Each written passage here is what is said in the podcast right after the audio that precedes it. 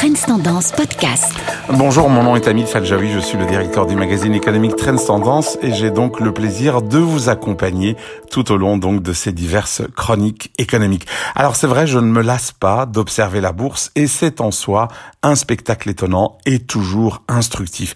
Alors étonnant, pourquoi? Parce que l'économie belge a connu son plus grand plongeon depuis la Seconde Guerre mondiale et d'ailleurs ce n'est pas moi qui le dis mais le très sérieux bureau du plan et pendant ce temps, eh bien le Bel 20, l'indice phare de la bourse de Bruxelles, a rebondi de plus de 40% depuis le mois de mars dernier. Et nous ne sommes pas les seuls. L'indice S&P 500, qui est donc l'indice le plus représentatif de la bourse américaine, a gagné lui aussi 45%, 45% depuis son point le plus bas atteint donc le 23 mars dernier. Et cela malgré les émeutes raciales aux États-Unis. Et d'ailleurs, la plupart des secteurs sont aujourd'hui en hausse. Les actions bancaires qui ont été massacrées ces derniers mois, ces dernières semaines, ont repris des couleurs et c'est par exemple le cas en Belgique de KBC qui a donc repris 13% ou encore d'ING qui en a repris 23%. Alors, si on peut comprendre ce rebond des actions financières, en revanche, comment un être logique peut-il effectivement nous expliquer le rebond d'actions liées au secteur du transport ou encore du tourisme?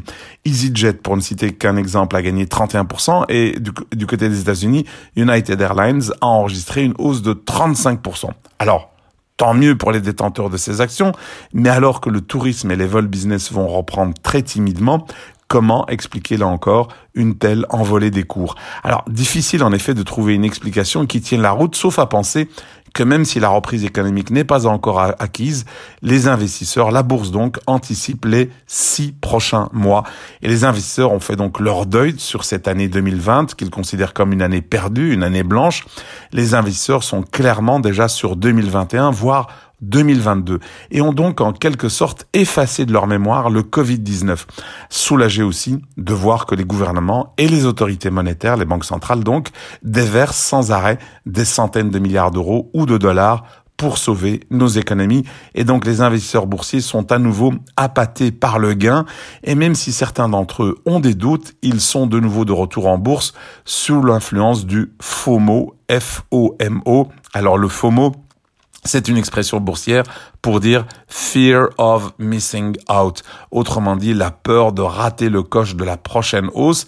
Et donc, en résumé, on peut dire que la bourse, elle, est déjà totalement déconfinée depuis la fin du mois de mars dernier.